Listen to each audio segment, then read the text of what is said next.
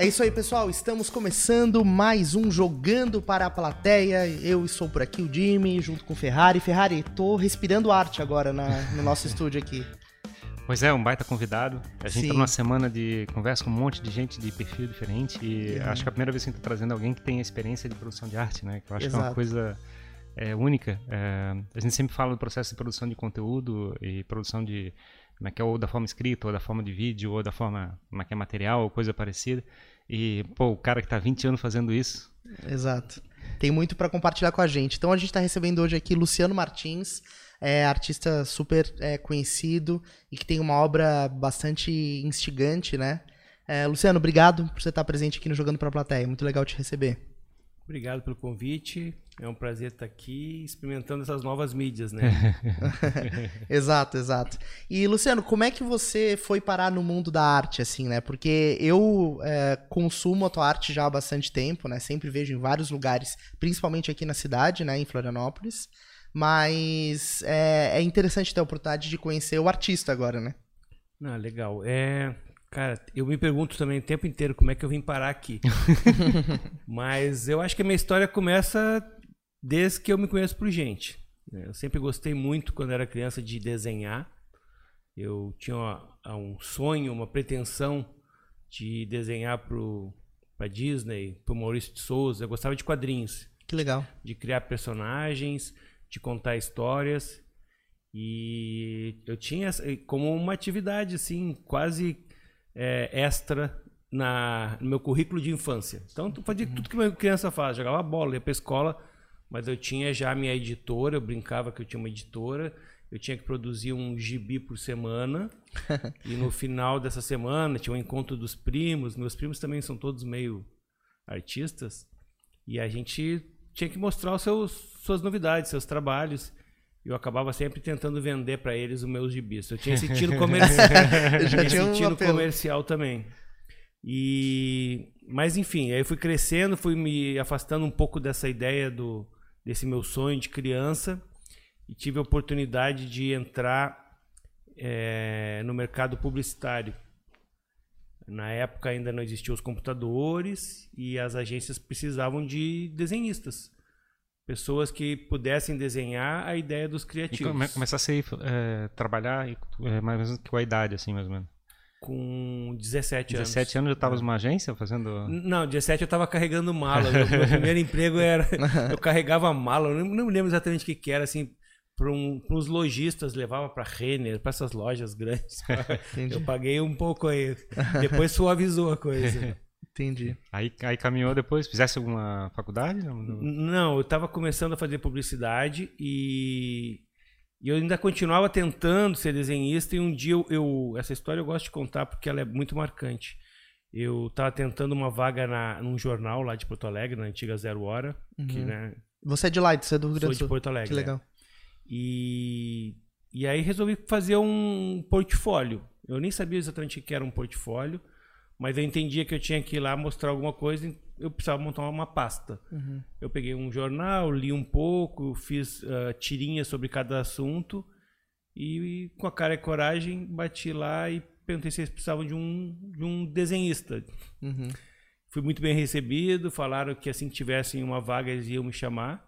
Até se alguém estiver escutando aí da Zero Hora, eu tô aguardando há 30 anos essa vaga. E mas enfim, sem querer eu montei esse portfólio e aí na volta indo para casa um pouco frustrado, eu parei num trailer de cachorro quente. Eu sempre digo que esse cachorro quente mudou a minha vida. É, nesse dia, e eu acho que só nesse dia, um publicitário lá de Porto Alegre, de uma agência grande, na época Martins e Andrade, tava comendo cachorro quente, não sei porque o cara era patrono do Clube dos Gourmets de Porto Alegre, uma coisa assim que, mas estava atrasado, parou né, num trailer e, e aí escutou a minha história pro, meu amigo dizendo que eu tinha saído de casa, que eu queria um emprego porque eu sabia desenhar. Ele pediu para olhar a pasta e ah, você quer um emprego? Eu vi que você sabe desenhar e tá atrás de um emprego. Eu, disse, eu quero. Claro. E ele me deu o cartão da agência e, cara, eu não sabia nem que era uma agência de propaganda. Eu achei que eu ia fazer propaganda, que eu ia vender livro, enciclopédia, alguma coisa assim, mas eu aceitei o emprego na hora, ali embaixo mesmo. Embaixo que eu falo porque uhum. era na. O, o, as, as agências de comunicação ficavam no morro lá de, de Porto Alegre. E. Enfim, aí consegui minha, minha vaga e fiquei na publicidade por quase 20 anos. Nossa, é uma jornada. É uma, uma jornada. E aí depois, já, já morando em Florianópolis, em algum momento eu fui chamado para uma reunião e convidado para criar a campanha de uma amostra de decoração. E aí eu resolvi fazer o, o inverso. Quando eu voltei da, dessa reunião, sentei na minha mesa. Claro, já tinha computador, tinha tudo, já era uma agência moderna depois de alguns anos. E só que eu deixei tudo de lado e, e resolvi fazer toda a campanha à mão. E sem querer eu criei um, um, um estilo, que é esse que mais ou menos eu trago até hoje. Eu fiz uma cadeira com olhos e as pessoas se interessaram, começaram a me pedir o cartaz da mostra para emoldurar, levar para suas casas, para fazer um, um, quadro, um pôster. E aí eu, bom. O cartaz virou uma, um objeto de desejo de arte isso, ali das pessoas. É, e aí eu, bom, então vou, vou pintar para vocês. Sim, uhum. vou fazer mais disso. comecei, é, desculpa, comecei a gostar da, da, da história de pintar e de produzir. E um dia, é, passeando pelo shopping Beira-Mar, na época tinha a galeria da Beatriz Teles, uma das poucas galerias. Esse é, um, é uma pena que a gente tenha tão poucas galerias aqui em Florianópolis. Mas eu devo muito a ela, porque tinha o cartaz na, na, na vitrine. Era um cartaz para divulgar a mostra de decoração. Então a galeria era afiliada ao, ao núcleo de decoração de Florianópolis e tal. Uhum. Fazia sentido esse cartaz estar ali. Mas eu, eu cheguei a ter uma taquicardia, eu lembro até hoje, meio acelerado, assim. Eu, nossa, eu vou lá falar com ela, perguntar se ela trabalha com novos artistas. e perguntei para ela, ela perguntou quem eu era, eu disse, oh, eu sou o cara do cartaz lá da frente, né? Assim, uhum. grandão, né? Já tô exposto na tua galeria. É, exatamente, foi isso que eu pensei, se ela botou. Aí ela me perguntou o que mais que eu tinha, eu disse, ah, eu tenho mais alguns quadros lá em casa, mas eu não tinha nada. E ela disse, então me traga. Eu saí correndo dali, fui pro mercado público, comprei tela, pincel, tinta, passei a noite pintando. Mas, mas os desenhos que faziam antigamente já eram, já eram em tela ou estava em papel ainda? Como é que era? Não, daí para a galeria eu tive que pintar. Mas ah. até então não tinha pintado não. ainda. Não. E, e é, é, difícil, né? É, um, é, é uma, uma outra técnica. Uma né? outra técnica. E. Dudu, leve... Dudu, acho que podia deixar uma foto é, de, um, de um quadro, depois isso. a gente vai ilustrando aqui. Isso. E aí levei no outro dia os quadros quase molhados para ela e disse, oh, isso aqui é o que eu tenho lá, mas posso te trazer mais alguma coisa. Mas o final foi muito bacana, porque vendeu super rápido, teve uma, uma aceitação boa na cidade, assim, do meu trabalho. Eu devo muito para Floripa, acho que Floripa foi, até por ser um, um, um portal turístico, é, ajudou com que o meu trabalho fosse mais longe. é, já tem uma aí. E, e foi, foi acontecendo que as pessoas começaram a gostar, começaram a, a compartilhar meu trabalho. E aí tô aqui hoje. E quanto tempo, mais ou menos, desde essa, dessa ímpeto de falar na galeria é, até hoje? Quanto tempo isso, isso tem? Então, é, são os 20 anos, né? Eu, uhum. eu, eu, tenho esse meu primeiro quadro, um dos que ela não gostou, inclusive. E é muito ruim, claro, o primeiro quadro de um artista. eu tenho ele porque eu nunca consegui vender. é, e hoje ele fica exposto na galeria com caráter é, histórico, assim, né? De claro. ser o primeiro quadro. Até as pessoas querem comprar por causa disso. Eu acho. Sim, é único, é, né? Imagina. É, mas esse é um dos quadros que eu não vendo mais. E então são 20 anos. Mas eu não, não foi assim, decidi largar a publicidade e, e começar a minha carreira artística. Eu levei paralelamente a publicidade com a pintura por 10 anos. Então eu fui maturando, fui preparando essa estrada para um dia largar tudo e abrir uma galeria em Florianópolis, que é uma cidade que é, ainda não está muito acostumada. Hoje em dia bem mais, né?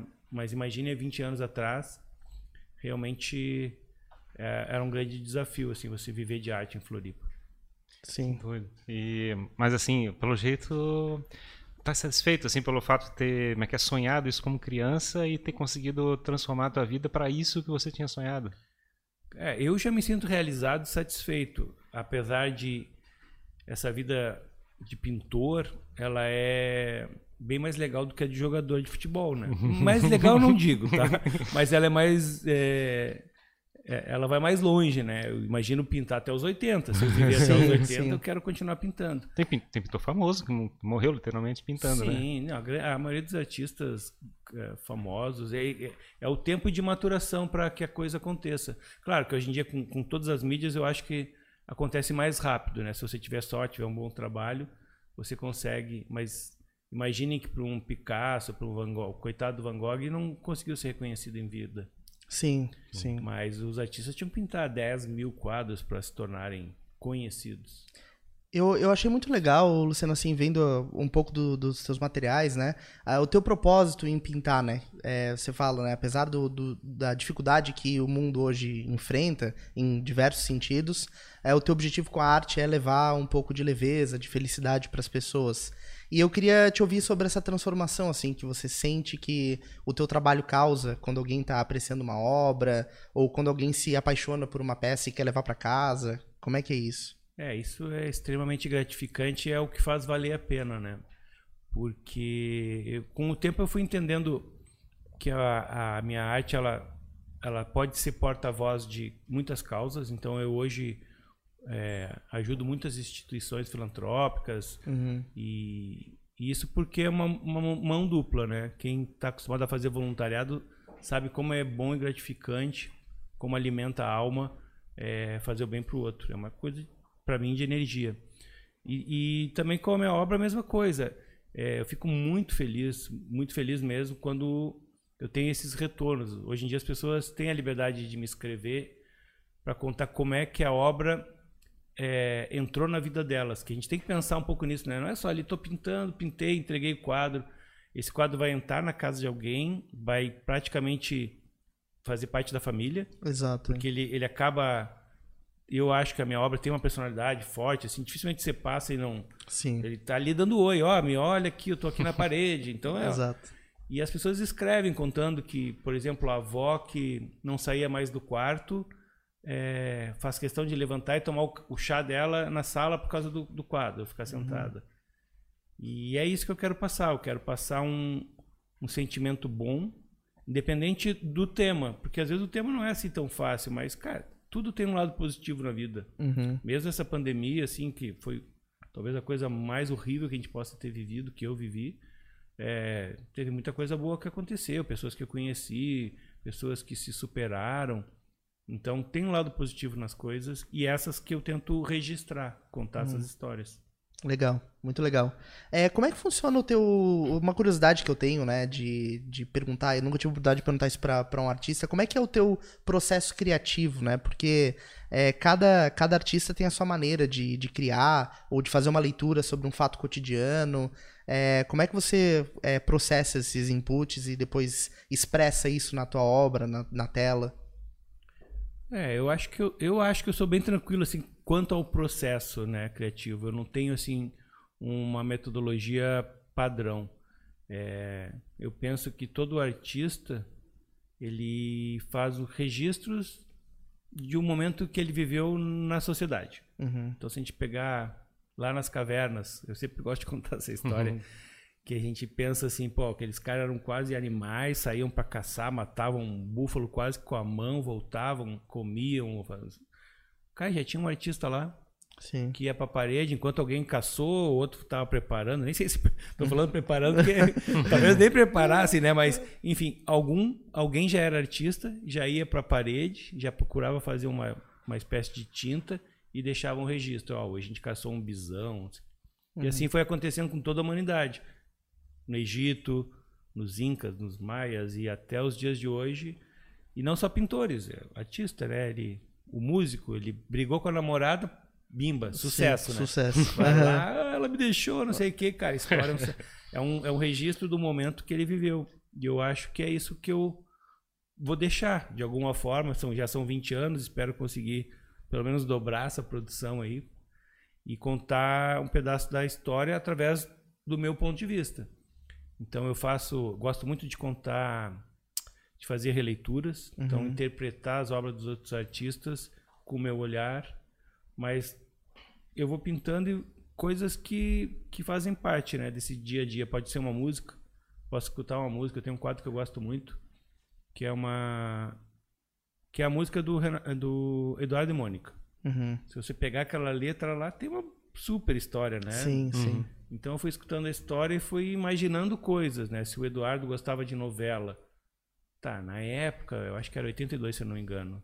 Devia ser na Globo. Tudo deduções minhas. Uhum. Aí eu fui Completando a história. é, eu fui ver o que, que passava na época, tá? Era o remake do Selva de Pedra. Então, no quadro tem uma TV antiga, preto e branco. Ela fazia medicina, mas só que na música ela é mais. Ela, ela parece ser mais inteligente que ele, né? Porque. Uhum. Ah, então ela devia estar na federal. Ah, qual era a federal em Brasília? E, a- e aí. é- esse é o meu processo criativo, sabe? Eu vou Sim. tentar imaginar o que que passava também pela cabeça desses outros artistas, pintores, músicos. Ou não, às vezes não tem nada a ver, às vezes é uma comida, vou lá e pinto uma comida. Que legal. E tem uma, umas tem certas características, né? No, no, eu, não, eu não sou conhecedor de arte, né? Mas eu percebo que tem certas características no teu trabalho, é, por exemplo, nas bochechas representadas coloridas ou nas formas arredondadas. É, isso é isso faz parte do teu estilo artístico? É, isso é, é- isso é, é pensado dessa maneira ou simplesmente acontece? Não, eu posso dizer que hoje é pensado mesmo, porque Uhum. é o estilo, como você falou. Eu busquei é, ter uma, um DNA no meu trabalho que as pessoas pudessem identificar sem que precisasse ler, ah, isso aqui é do Luciano Martins. Eu, Sim. eu acho isso importante. Não estou dizendo que seja uma. Porque a arte, sinceramente, tem que ser livre, né? Mas é uma dica que eu dou para os artistas novos, assim, tentem achar um, um estilo próprio, porque é isso que vai fazer a diferença. Tem bons artistas hoje pintando, mas às vezes não, não, não se encontraram lá dentro, lá dentro da, da alma deles. Eles conseguem pintar um trabalho que eles viram de alguém, algo parecido, mas ele tem que trazer essa, esse novo olhar. É, e aí o estilo me ajudou muito a difundir meu trabalho, né? Deixar Claro. Reconhecido. o uso das cores, né? Eu até vou. vou Show isso aí, É, vou, vou pedir pro Li pro Dudu ir, ir passando, né? Já tá rolando aí. Simpson. e esse- esses- essas representações eu vejo que você utiliza outros materiais além da, da tinta e da tela, né? Isso é bem legal, bem interessante.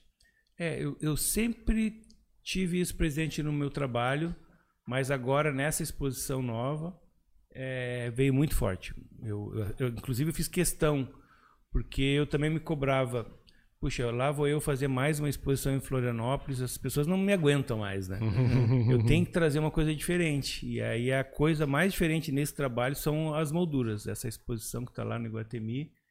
É, os 10 são duas exposições. Uma retrospectiva com 10 reproduções, não são as originais, de obras que eu considero importantes desses meus 20 anos.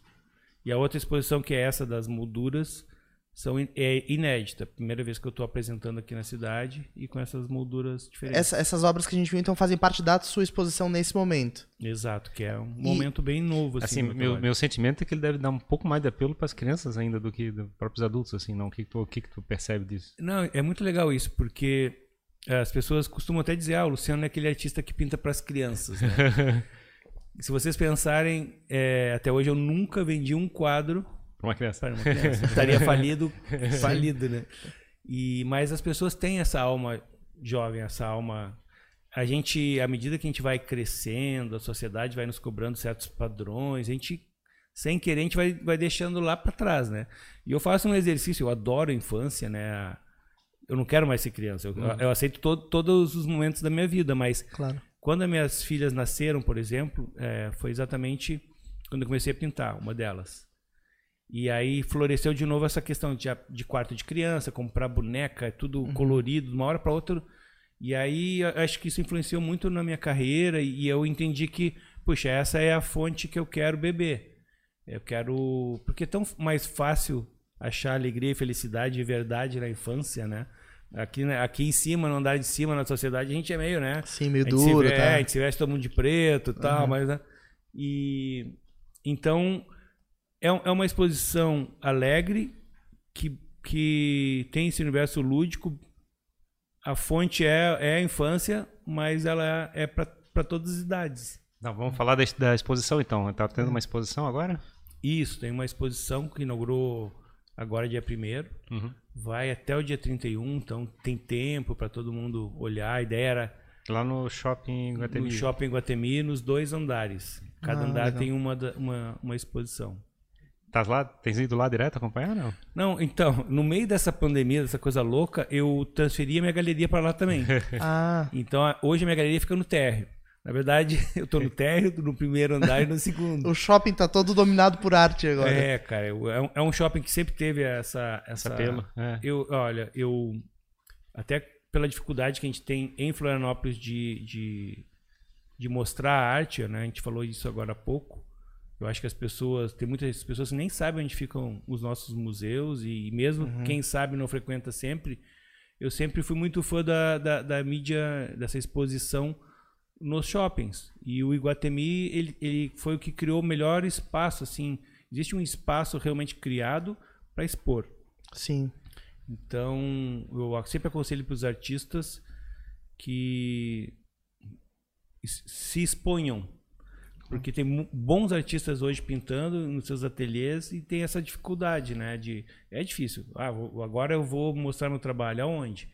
Uhum. Então, um dos caminhos Eu, É, eu eu- entendo, eu entendo a arte como sendo uma, uma, que é uma estratégia de você impactar a pessoa através da, daquela expressão que você está construindo, né? É, assim, e eu acho que a gente passou por uma fase muito cartesiana, assim, de chegar e tem que estar tudo escrito por A mais B, tudo matemático. E eu acho que a gente perdeu um pouco do, talvez, um pouco da inocência da arte ou coisa parecida, que, como é que é que ela faz aquela comunicação que impacta os nossos sentidos de uma maneira diferente. É, eu, eu acho que a gente vai sendo educado para isso, né? A gente vai perdendo uma certa liberdade que a infância sempre nos deu. E, e a infância eu vejo assim, primeiro como um futuro, né? A gente tem que olhar para trás, olhar para trás que eu digo, é, olhar para tá errado a expressão. Porque a gente tem que olhar para frente através das crianças, é que eu tô falando, né? Sim. Quando eu olho quando eu penso em criança, eu olho para trás na minha infância, que eu já- tem mais de 40 anos que eu fui criança, né? Só que as crianças são o olhar para frente, o futuro, o que vai mudar. Então, a gente tem que dar total atenção para esse momento da vida das pessoas.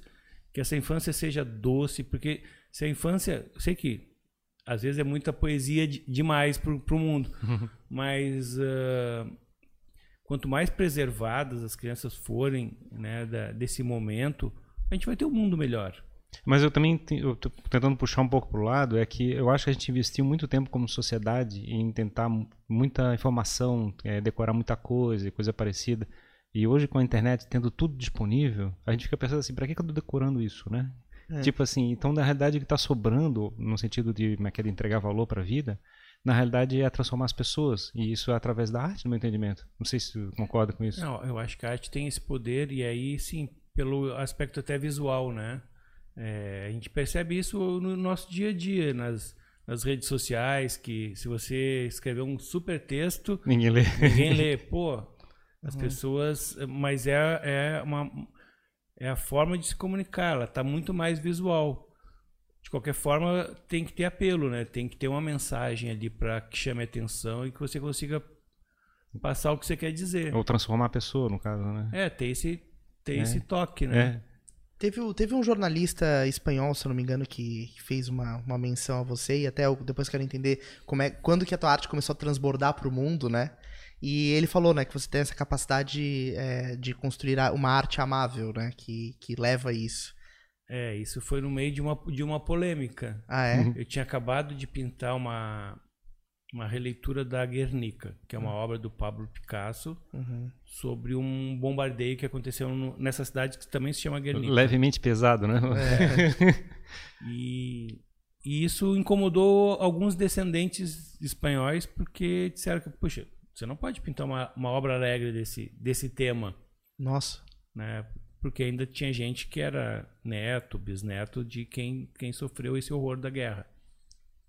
E, e eu, eu tive que me explicar, e eu, eu vi que foi criando uma polêmica no Facebook, e geralmente eu tô acostumado a escutar só elogio. ah, que fofinho, que bonitinho. E aí eu vi que a coisa tava crescendo, aquela, aquela tripa crescendo Hoje em pra dia, baixo. hoje em dia né? se chama cancelado. É, né? o seu cancelamento. E eu tentei explicar para as pessoas que, primeiro, assim, eu, eu, eu sou muito fã do Picasso, né? Para mim é a minha referência pictórica, assim, é o, é o Pablo Picasso. E também dessa obra, que é uma obra extremamente importante para a humanidade. Mas eu entendo que a arte do Picasso foi um manifesto político uhum. e serviu para isso e, e, até hoje, né? Ela, ela é importante para que uh, não aconteça, se for possível, de novo esse tipo de agressão, pelo menos com os espanhóis, né? Para o mundo todo. Claro. Mas eu queria fazer uma homenagem pro artista. Então o meu olhar era era era, era diferente. Eu tinha visto primeira vez que eu, que eu fui para Espanha, eu estava indo para Barcelona, mas eu aterrizava em, em Madrid, ia fazer uma escala ali de algumas horas. E eu pensei, cara, eu vou ver a obra que eu mais. Na minha época, eu sou um cara velho, cara. Eu via a Guernica na, na Barça, não era na internet. Então eu tinha a oportunidade de ver ela no museu. E eu peguei um táxi, lembro até hoje, saí do aeroporto, fui até o centro, lá, essa obra, se não me engano, está no, no Reina Sofia. E cheguei lá, estava fechado o museu. Era 1 de maio, feriado mundial, né? Uhum. Dia do Trabalhador. E eu me lembro de ficar com a cara assim encostada na grade do, do da entrada do museu, pensando que eu estava alguns metros da, da obra da minha vida. Nossa. E, bom, enfim, tive que voltar e, e, e acabei não vendo e só tive a oportunidade de retornar para Madrid quase 10 anos depois. Então eu sempre quis muito pintar, eu tinha uma, uma... Mas enfim, aí esse jornalista viu essa polêmica, ele estava fazendo uma matéria aqui em, em, Floripa sobre turismo, nem era sobre arte. Ah, ele estava aqui em Floripa. Tava. E alguém falou para ele, e ele, e ele foi na minha galeria para ver. E ele ficou parado diante da obra, assim, ficou emocionado. E aí ele escreveu um, um artigo no El País, uhum. falando que todo espanhol deveria conhecer um lado mais amável sobre a história da Guernica numa pequena ilha no sul do Brasil. Que, que legal. legal. cara. Que demais. E, e, colocou. E levou Floripa junto, né? Isso que eu acho que é fantástico, assim, né? A obra. É, eu, eu, tento associar o meu trabalho à, uhum. à, nossa cidade, assim. Eu, eu gosto muito quando as pessoas falam: uhum. ah, esse é o artista de Floripa, isso aqui é, é a cara de Floripa. Guardado todas as proporções, não, não, me, não me entendam assim como metido, mas é como o Miró é para Barcelona, assim. Né? Eu adoraria daqui a mais 20 anos que as pessoas olharem, nem precisa falar meu nome, poxa, isso aqui é Florianópolis, é. né? Colorido com bochecha é Floripa. Colorido com bochecha é Floripa, legal essa definição. Muito, muito interessante ver isso, né, Luciano? A gente, na verdade, é, você falou, né, que tem pouco espaço de arte aqui na cidade. No Brasil, como todo isso, né, acho que as pessoas não, não têm tanto esse olhar, você consegue, né? Você consegue ver que a coisa começa a transformar na cidade, esse, esse envolvimento, aqui é o, o próprio Shopping Guatemi promovendo... É, eu, eu acho que eh, eu tenho hoje a, aberto bastante as portas para as escolas. Claro que agora na pandemia isso mudou, mas foi uma coisa que foi acontecendo naturalmente e é muito legal, porque os últimos 10 anos eu recebi uma escola por semana na minha galeria. Acabou, acho, virando uma grande referência para. Onde é que é a galeria? Era na Lagoa e hoje é no Shopping Guatemi. Temporariamente ou vai ficar? Não, vai ficar. Agora acabei me mudando e, uhum. e fui tão bem acolhido que a ideia é continuar ali. E, e, assim que a gente puder receber as escolas, né? Mas eu acho que o meu trabalho, ele, independente de ser a minha obra, ela é mais fácil a gente começar a falar de arte com as crianças com os bonecos redondo, bochechudo, colorido. Sim. As crianças olham e dizem, ah, isso eu também faço. e aí, a partir dali, até por eu fazer releituras, eu, eu, a gente começa a falar dos outros. Eu adoro falar do Leonardo da Vinci, do, do Picasso, do Van Gogh. E eu começo, eu mostro a minha, mostro a, a deles, peço para as crianças olharem se está igual. Eu sempre pergunto, vocês acham que está igual? Então, sim. Aí, acham mesmo? aí eles olham e aí começa. E é tão legal, porque aí começa esse trabalho de de percepção, de olhar, né? Eu tenho uma, eu tenho uma filha de 17 anos, ela é apaixonada por pintura, por desenhar e coisa parecida. Eu estou insistindo ela para aprender a, a, fazer uma escola de desenho, uma coisa assim. Vou ter que levar ela agora para conhecer o teu Ah, não, tem que levar ela com certeza, vai ser um prazer receber. Eu acho que esse é, é uma das coisas que os pais podem é, ajudar. Claro, tem, tem que estar tá um pouco dentro da pessoa, mas é, às vezes não, não ter esse olhar, essa percepção, puxa, meu filho, ele ele pode usar a arte para se expressar, porque a arte é uma forma de expressão, né? Ela ajuda muito o ser humano. Então, se você tem essa, esse olhar, já percebeu isso, ajuda a tua filha, oferece o né? É, sim, sim. Ela, maneiras. Ela, ela, faz, ela gosta de comprar, ela quer, vai lá na papelaria, compra, carrega um monte de coisinha para pintar e coisa parecida. É, isso é muito legal. E, e isso fica para sempre, né? Sim, com certeza, com certeza. E você tem um projeto também, falando mais para esse público infantil, que é o Ateliê Kids, né? É, o que, qual que é a proposta? Assim, isso tem a ver com esse projeto com as escolas, de, de abrir espaço para que a pintura comece a acontecer mais cedo? É, então, uh, por causa desse, dessa enorme procura, que também acontece assim, é, escolas que não são de Floripa, São Paulo, Bahia, de uhum. tudo quanto é lugar, os professores me escrevem e estão fazendo atividades com a minha obra. É muito gratificante, né? Eu, eu acho que eu sou um artista muito novo para estar tá sendo estudado pelo Brasil todo. E é milhares de crianças. É, uhum. é, chega a me assustar, assim, porque eu, eu fico pensando, cara, eu não tenho um conteúdo, não tenho didática para oferecer. Então eu fico tentando ajudar o professor. Uhum. No meio disso tudo, eu percebi bons professores fazendo coisas ótimas com a minha obra. E eu comecei a, a pegar esse material. Eu tenho a ideia de montar uma, uma cartilha que vai fazer parte da minha escola. A gente estava pensando. A gente chegou a montar um, um, um ateliê Kids no início do ano, uma semana antes da pandemia. Uhum. E aí teve que fechar. Mas a ideia agora é montar uma escola de artes que legal. Não sou eu que vou dar aula, porque, repito, eu não tenho didática, mas eu tenho, assim, coração aberto para receber todo mundo e falar de arte. Eu adoro falar sobre arte, incentivar. Mas tem bons professores dando aula. E é esses que eu estou convidando para fazer parte da futura escola e a gente disseminar a arte por aí, né? É, por que não, né? Floripa se tornar ainda mais uma referência Mas acho em arte. Que é, é né? da natureza da cidade. Eu acho que a gente é. vai caminhar para isso com certeza. Eu acho que eu acho digamos assim, a gente estava num período que, né, que a gente não estava nem procurando, nem olhando, né? E aí a gente está começando a descobrir. E esse processo de descoberta é bonito, assim, é legal, a gente fica... Uhum. Não, Floripa tem vocação, até a gente vê assim, até pelo... O, eu acho que o maior movimento artístico da cidade que aconteceu nos últimos anos é o urbano, né? De arte de rua. Uhum. Eu acho que isso foi uma coisa que é, a cidade recebeu muito bem você vê, a gente não tem uma cidade pichada, né? Sim. Mas a gente tem uma cidade grafitada de uma forma muito, muito bonita. Muito, muito. E então, se você perguntar ah, o que aconteceu na arte nos últimos 10 anos em Floripa, eu diria, cara, foi o movimento de rua.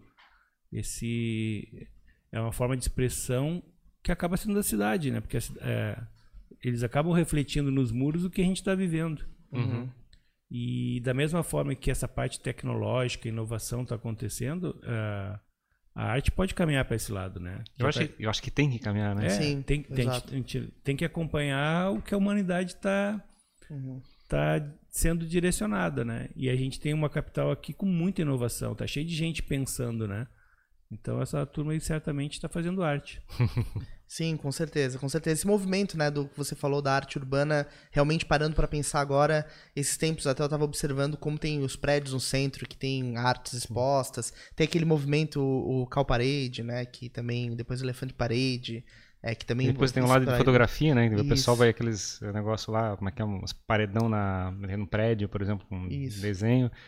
E aí chega lá, o cara tira foto de noite, de dia, ou tira Isso. foto da ponte, quer dizer, as várias expressões que estão acontecendo ao mesmo tempo, né? Isso. E como é que é o teu. Você também tem um envolvimento grande com essa parte mais urbana? Ou você, enfim? Não, não tenho.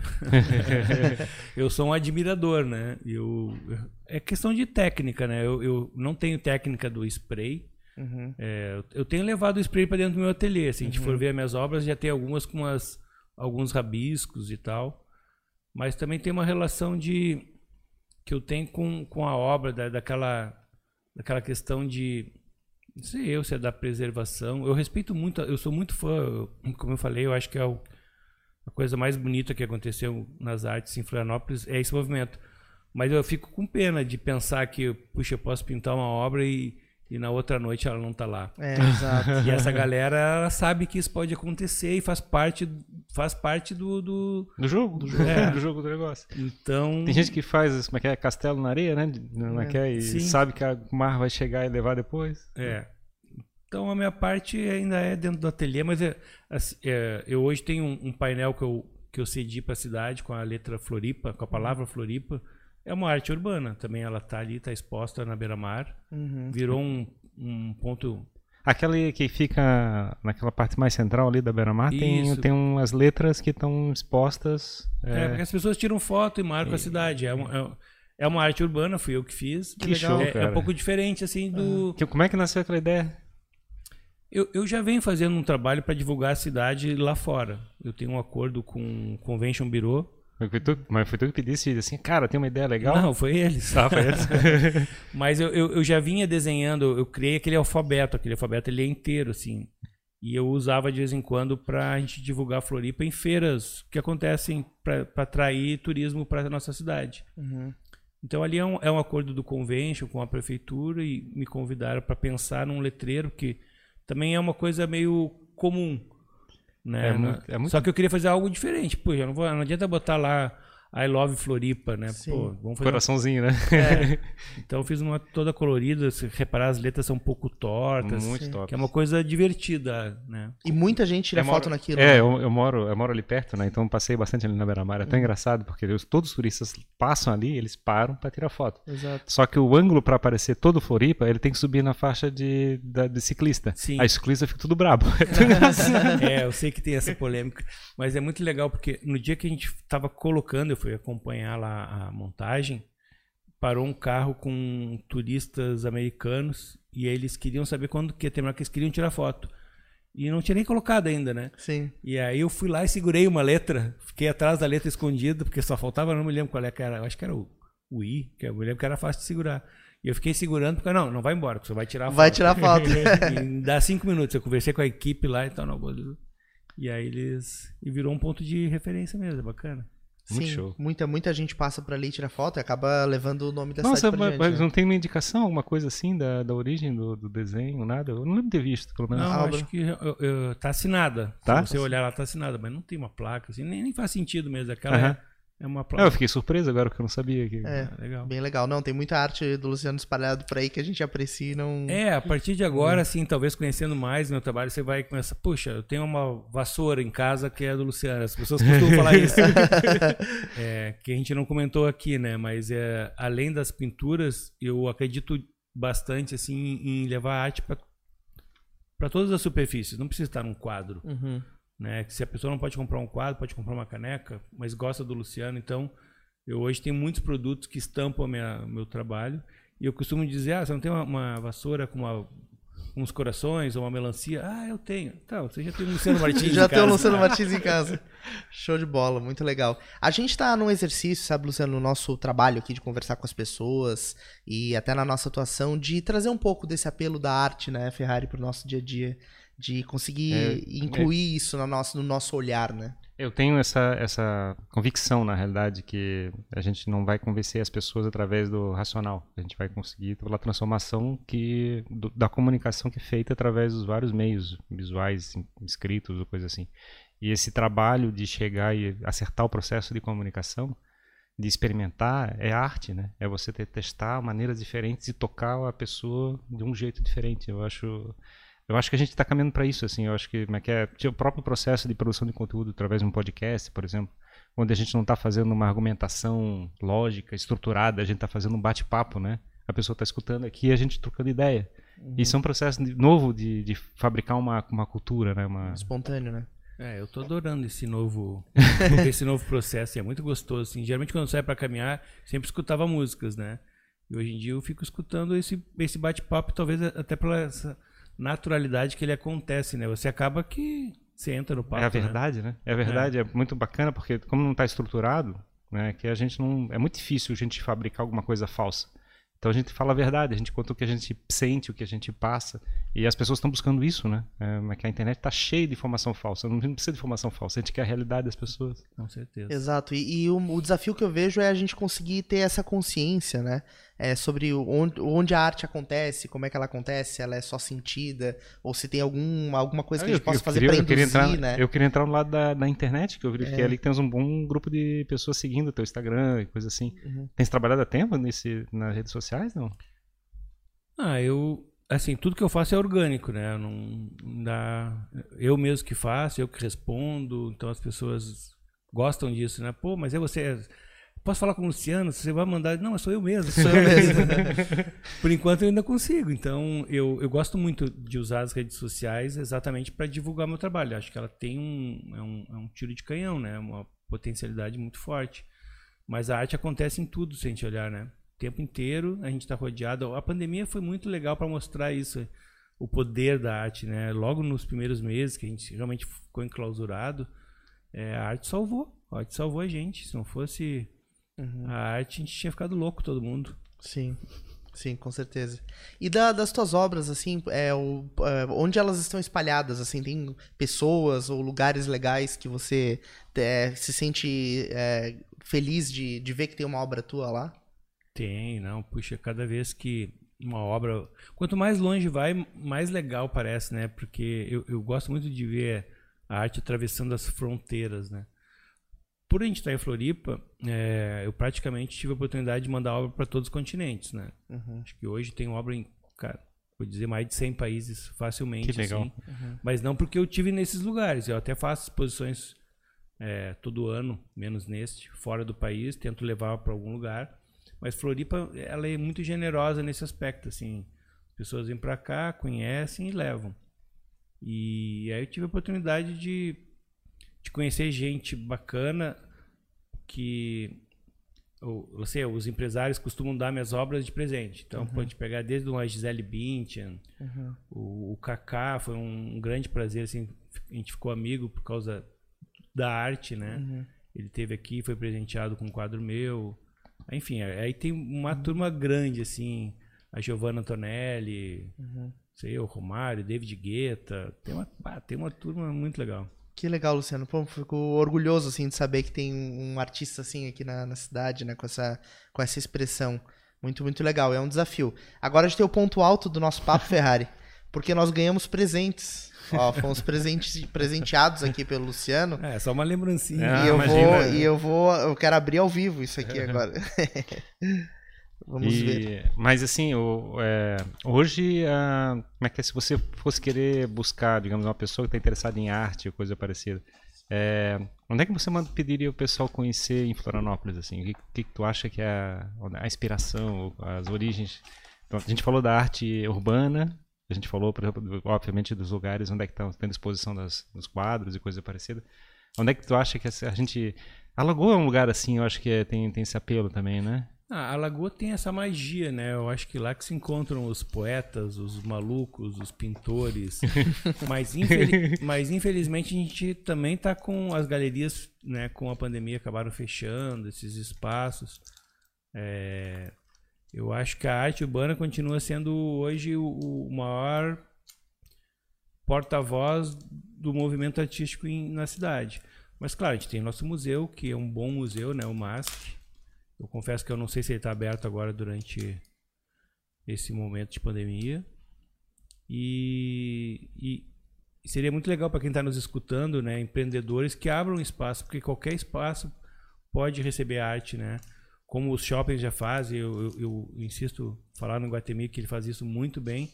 Todos os grandes espaços, o próprio prédio de vocês aqui é muito legal quando a gente chega, né? Uhum. É, pô, você entra sorrindo, porque ele tá todo. É, às vezes, agora Tá. também tocando, tem alguns bares, algumas coisas assim, que eles deixam espaço para os quadros ficarem expostos. Não, eu, eu comecei assim, em restaurantes. O, o artista tem uma, tem uma escalada, né? tem, uma, tem uma jornada. Começa com os cafés, vai pro restaurante, vai pro shopping, até, até o...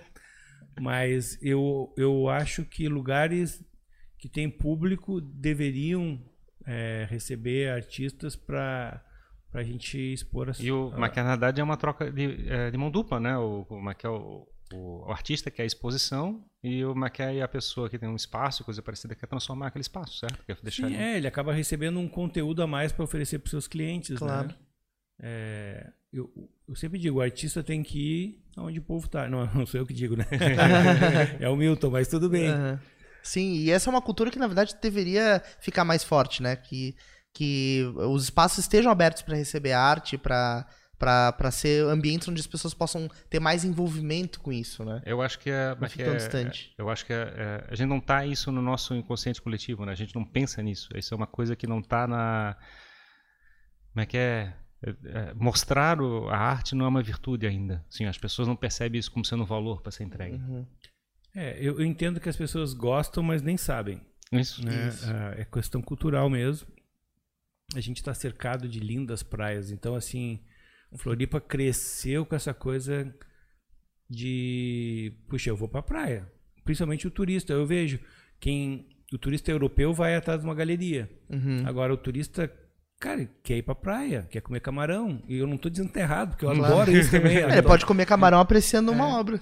E eu fico tão feliz, assim, aconteceu muito isso nesse verão, de crianças que per- perderam um dia de praia porque falaram, pai, a gente vai pra Floripa, mas eu quero, um dia eu quero conhecer a galeria do Luciano Martins.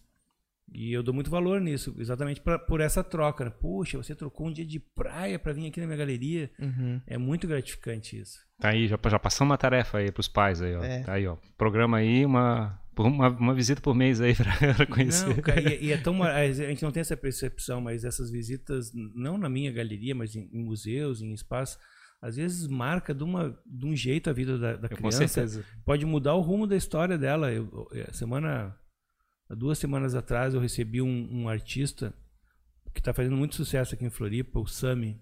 Cara muito legal. E ele estava me contando que quando ele tinha sete anos, ele foi lá na minha galeria.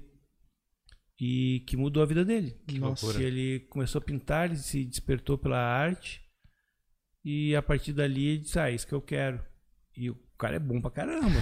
Cara, imagina que legal, né? Você tá inspirando uma nova geração de artistas, né? É, nesses 20 anos, realmente, Sim. sim, eu, eu sempre acho que é tudo muito rápido, que é pouco. Mas muitas crianças passaram por lá, eu tenho certeza que eu consegui colocar a pulguinha atrás da orelha de muitas. Sim, sim, plantou a semente, né, da arte. Que Muito show, legal. cara. É uma história bacana pra caramba. Olha só o que, que a gente ganhou aqui, Ferrari, ó. Desculpa, não abri. Olha só que coisa linda, ó. Mostrar aqui pro pessoal. Todo mundo aqui agora na, na- no, no sorro vai ficar com inveja de mim porque eu tô com esse. É um, com é essa um, cadernetinha muito é um legal. Moleskine pra vocês fazerem Sim. arte durante o dia em Pois qualquer é. lugar. Show de bola, vou, vou usar pra, pra experimentar a arte. É, ficar rabiscando. Vai ficar meio boneco de palito, meu, mas, mas que vale a intenção. Toda arte é válida. Muito obrigado. Ó, mais esses dois flyers aqui. Essa obra aqui é muito, muito bonita. Da... É, a leitura da Mona Lisa. Essas são, são os flyers das duas exposições, né? Uhum, muito Então, legal. As duas exposições, no caso, essa que tá acontecendo agora. Ou não, os dois são da mesma exposição. É, não, são, é, as duas acontecem ao mesmo tempo. Ah, tá, uma em cada andar, você É. falou. Uma é uma retrospectiva que traz Uhum. os quadros Mostrar que eu julgo assim mais importantes. Cada quadro desses tem uma história muito legal assim. Uhum. É, esse mesmo que você que é a capa do teu é Esse a obra aqui. que mais vende, é uma releitura do, do Beijo do Clint Uhum. E foi para um colecionador de Las Vegas. O cara é presidente da Mattel, daquela empresa de, de bonecas. De, de brinquedos, que legal. E ele é super colecionador de obras de arte, assim. é- É uma honra ter o meu trabalho lá na casa dele, porque é uma gale... era aquelas casas galeria. Uhum. Saiu no Wall Street Journal como uma casa referência de, de, De arte. arte. Então, ca- cada quadro desse aí tem uma historinha bonitinha, assim. Então, Uhum. as pessoas estão indo lá, eu tô contando pessoalmente. Que É, legal. ess- essas histórias é que é o bacana, né? É, O motivo por trás daquela obra, isso me fascina, assim, né? Porque a obra ela tem um significado, ela tem a percepção que eu tenho, mas ela tem toda a história daquilo que o artista quer expressar, daquilo que o artista quer contar. Às vezes a gente também enxerga outras coisas, né? Isso que é o Não, fantástico. Isso é, né? isso é muito legal, Jimmy. É, tem duas coisas. Essa de enxergar outras coisas, eu costumo contar uma história de uma senhora que sempre que eu encontro ela vem falar: Nossa, eu amo o meu, o meu ursinho. Eu cada vez que eu, que eu sento do lado dele me dá uma sensação boa e enfim, eu, eu nunca tive coragem de dizer pra ela que eu nunca pintei um ursinho. Nossa. É, provavelmente é um gato, né? Eu gosto de pintar muito gato, mas ela enxerga um urso. Sim. Então, eu nunca tive coragem de dizer pra ela que. Porque acontece isso, né? Como a arte chega pras pessoas. Eu acho. Na maioria das vezes é bem literal o meu trabalho, você consegue ver o que, que é. Mas não chega da mesma forma pra todo mundo, né? Uhum. Cada pessoa vai receber um- uma arte, um trabalho de qualquer artista de uma forma. Eu até fico em dúvida, assim, às vezes, quando a gente vai numa exposição e aí o crítico de arte tenta descrever e tá, tá, tá, e você não enxerga aquilo. Você, puxa, mas será que eu sou burro, não enxergo? Não. Cada um, cada um vai receber de uma forma. E o artista também pode usar a arte ao seu favor, para passar o seu sentimento. Mas nem sempre ele é compreendido. Né? Sim, sim. E você já, já teve alguma experiência de produzir uma arte especificamente para para criticar uma situação assim, porque às vezes a gente vê, né, acontece um fato na sociedade, aí de repente um cartunista ou um pintor mesmo cria uma obra para retratar aquilo e para fazer uma crítica veemente àquela situação. Você já, já experimentou isso em algum momento? É, eu já experimentei. Eu confesso que assim, eu não sou um, um cara muito político ativamente. Uhum. É, não, não gosto, até porque eu acho que hoje em dia tá difícil de, de conversar Sim. sobre política, então, uhum. como eu, eu, quero buscar coisas boas na minha vida, uhum. não estou dizendo que o que eu vou falar tá certo ou não, é porque ninguém mais tem a verdade hoje em dia. De, claro. ah, é uma discussão que eu não, não me agrada mais. Uhum. Mas eu tenho um quadro que eu pintei que foi, acabou indo para a Suíça agora, que é um político com uma com a parte de cima do paletó e de cueca, e aí eu enchi de dólares na cueca dele. Não era especificamente nenhum político, é o cenário assim. Sim. E atrás tem várias manchetes de corrupção, e eu fiz questão de não deixar, pelo menos, muito grande nome, partido, porque para claro. mim é a representação da situação, da, né? da maioria da situação, né? Uhum. E de qualquer forma, foi um, as pessoas já começam a escrever ali, né? Ah, é claro. o tal, é o tal. Sim, cada um enxerga uma pessoa é, ali. Exatamente. Eu não gosto muito dessas, de, de, de, discutir, principalmente política. Mas a gente pode se manifestar em outras situações. Eu, eu, eu, eu, me manifesto cada vez que tem um acontecimento global, em lugares que, principalmente que eu tive, que eu conheço pessoas, quando acontece um acidente. Se, se você olhar minha timeline, vai ver que eu faço bastante. É, nem sempre é uma pintura, às vezes é um, é um desenho, é uma coisa mais pra gente. Ah, essa própria exposição tem um quadro do Lebron. Uhum. Né, que foi uma coisa que comoveu todo mundo. Ah, legal esse quadro. Desculpa, não, o do... do LeBron porque ele ganhou, né? Sim, sim. Mas eu pintei o Kobe Bryant. Kobe né? Bryant também. Sim. Legal. Esse aí? Esse, esse é. esse é o do LeBron, é.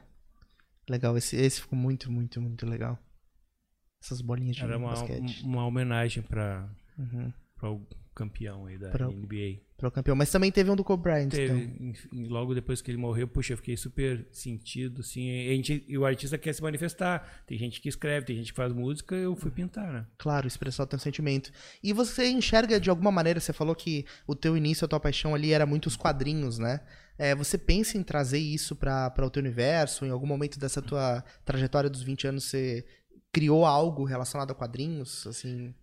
É, eu tenho, eu tenho dois trabalhos assim que são bem divididos. Um que são as pinturas e esses que eu levo para outras superfícies, que são a vassoura e tal, também uhum. levo para desenho animado. Ah, legal. Eu hoje posso dizer que eu estou realizando aquele meu sonho de ser sócio lá do Walt Disney. Uhum. Ele praticamente tá, aconteceu. Eu não sou sócio, uhum. mas um dos meus personagens que, que é a corujinha Bubu é uma corujinha que tá que era que eu criei para o Watt para desenvolver vários produtos. Ela foi tendo uma performance muito grande dentro da loja.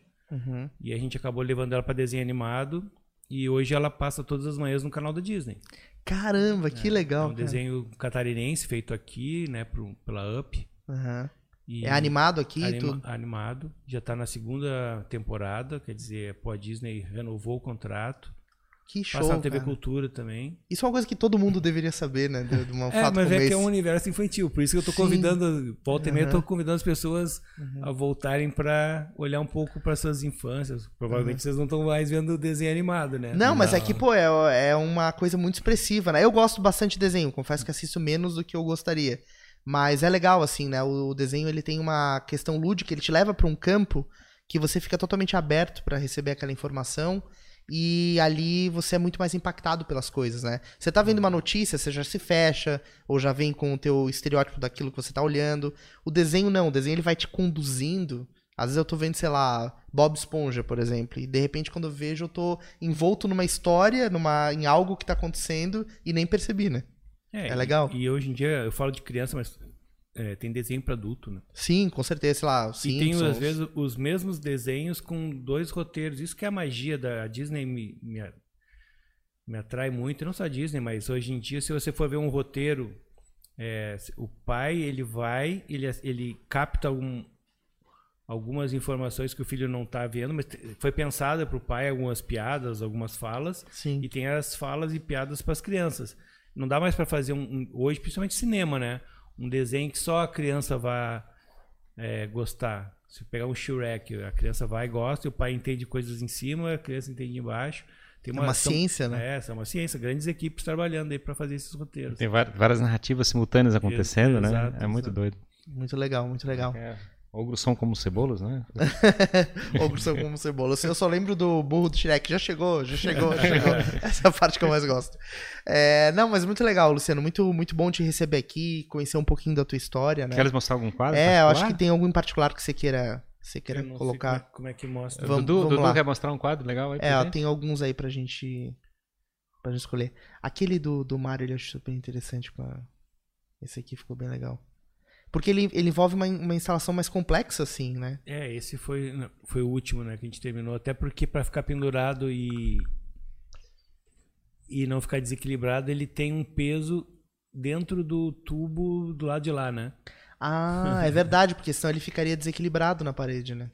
Mas é, de novo, é, são memórias, né, da minha infância, de jogos que eu que eu joguei com minhas filhas e a gente traz de volta. Eu gosto muito de revisitar, né, minha, ah, esses momentos. São momentos bons. E o legal é que é um Mário Luciano Martins, né? É isso que eu acho muito massa. É o Mário, eu tô vendo o Mário, só que é o Mário do Luciano Martins. Não, é legal. É, isso é muito bacana e é uma coisa que eu, que eu procurei, principalmente nas releituras. Eu acho que o, teve um crítico de arte, ele é diretor do Museu de, de Porto Alegre. E ele escreveu isso, que ele nunca tinha visto um artista que conseguisse tão bem dividir a, a laranja em duas metades. Exato. Porque no caso você na Mona Lisa, você vê claramente que é a Mona Lisa, mas vê que é o Luciano. Você vê um Van Gogh meu e, e você vê que é o Van Gogh lá também. Uhum. Então não fica aquela dúvida, ah, é uma imitação ou não. É, tá claro os dois artistas, né? Sim, as duas, duas metades da laranja, gostei. Bem, bem- muito isso que eu senti, na verdade, olhando. Dudu, tem Acho mais tem uma aí, outros Dudu? Essa do Riquinho eu achei muito legal ali. A do Aquela do Riquinho? Riquinho eu achei. Essa é muito legal, da expressão com, as, É. pal- com as letras, tudo, né? Isso é uma coisa assim de acompanhar também o, o que a sociedade vem dialogando, né? É, eu já tinha feito uma releitura da Mona Lisa e essa é uma impressão da obra e aí eu, eu, eu trouxe essa linguagem que é um pouco da linguagem de rua que a gente comentou, é. conversou aqui. Porque está acontecendo isso, né? Os artistas de rua estão indo para dentro de galerias, né? Estão sendo hoje em dia valorizados, comercializados. Ele tá falando com o cara da, lá da La Máfia, né? O, Isso, o Levi, o o Levi. Levi, ele tava com, uma- com essa narrativa de. Não narrativa, com uma linguagem visual envolvendo letras, né? Pra, no processo de comunicação. Exato. Na própria moda tá, tá, tá caminhando nessa direção também, né? Exato. Também, é. Tem o do Riquinho aí, Dudu, pra gente ver. O Riquinho eu achei muito show. Aham. Eu me lembro da minha infância por causa disso. É, eu então. lia muito livrinho do Riquinho. E Aí- são, são moedas antigas? Ou... São moedas antigas. É, até porque acho que seria um crime eu, eu usar moedas que estão em circulação ainda. então a gente, a minha filha coleciona moedas antigas e tem baldes dessas Aham. e inclusive ela participou bastante, eu não sei se ela está nos escutando agora, mas fazer um agradecimento especial que a a gente e é aquele momento pai e filha, sabe? A gente montou, eu pintei as obras, mas essas molduras praticamente todas a gente montou junto, brincou, colou, colou os dedos, porque meu Deus do céu, vai Bonder. Sim, né? Pra deixar tudo isso, mas ficou, ficou muito legal, muito Eu acho, perfeito. eu acho que agora os próximos tem que ser a pessoa presencialmente lá, né? Isso, é. Agora os próximos as pessoas têm que ir lá na, na, Isso, na galeria e nas exposições, né? Lá no Iguatemi. E tá ainda mais fácil, né? Só ir até o shopping ali já. Não, vai ser um prazer receber todo mundo. eh, eu, inclusive, eu me coloco à disposição de quem for até a galeria, subir para os andares, conversar, falar sobre as obras. A Show. ideia é realmente aproximar o público do meu trabalho. Muito legal, Luciano. Muito, muito bacana. Parabéns, né? Parabéns por, por ser esse artista, ser esse cara que, que é tão importante assim no contexto que a gente tá. É, vou, vou me comprometer em difundir mais, ainda mais a tua arte, né? Porque acho que isso tem que ser um compromisso de quem Pô, admira, né? Agradeço. Eu, agradeço. o E- que adoro desse processo de conversar é começar a entender como é que funciona o processo de arte, assim, aprender isso, né? É. Eu, Assim, é, esse espaço, tipo podcast que a gente está fazendo e falando com várias pessoas, é um processo de, de conhecimento, né? De, a gente, como a gente é limitado no sentido de a gente não passar por outras experiências, eu acho É. muito É, não, doido mas para nós também é uma experiência nova, né? Uhum. É muito gostoso, assim. e confesso que é tão legal de você falar da sua, desses 20 anos, então eu vou lá para trás, volto e foi, foi um prazer muito grande estar aqui. Muito legal, muito legal mesmo. Obrigado pela, pela tua vinda. É, vou reforçar o convite, né, para quem tá nos assistindo e nos ouvindo, que vá até o Shopping Guatemi é, e quem também estiver passando por Floripa, visite a galeria do, do Luciano para consumir uma arte aqui da, da região que já tá espalhada pelo mundo. E é isso aí, né, Ferrari? Eu vou tirar uma foto na beira-mar agora. Pois é, eu também. É, porque eu já tirei fotos, mas acho que vou fazer agora específica lá. Isso, exato. Eu vou, vou fazer uma dessa também para ficar o registro. É, e, e se eu me permitirem, é, a gente estava falando dessa dificuldade da, cultural das pessoas terem acesso à arte, né? Eu convido as pessoas a visitarem a minha galeria, mesmo estando dentro de um shopping, não precisa comprar. Uhum. É, é um espaço em que eu digo assim, comprem um artista, saiam daqui conhecendo o meu trabalho, levem. Eu fico tão feliz quando eu vejo que as pessoas estiveram lá, fazem foto, e perguntam, eu posso tirar foto? Eu deve tirar foto, por favor. A gente me- tem aquele negócio, né? a gente vai em museu e fala assim, não pode tirar flash. Então, as pessoas têm medo de entrar numa galeria. Já, já entram pedindo desculpa, eu não entendo de arte. Eu, não tem problema, entra.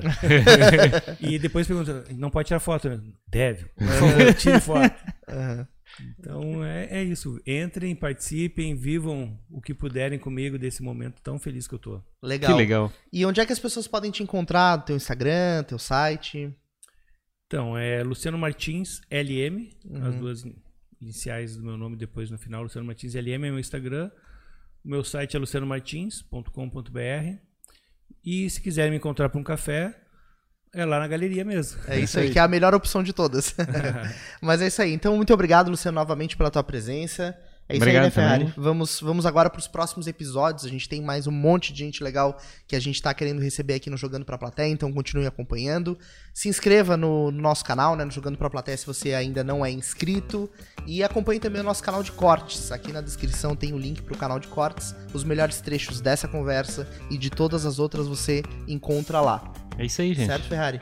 Até o próximo Jogando para a Plateia. Valeu, Obrigado. pessoal. Obrigado. Obrigado. Obrigado.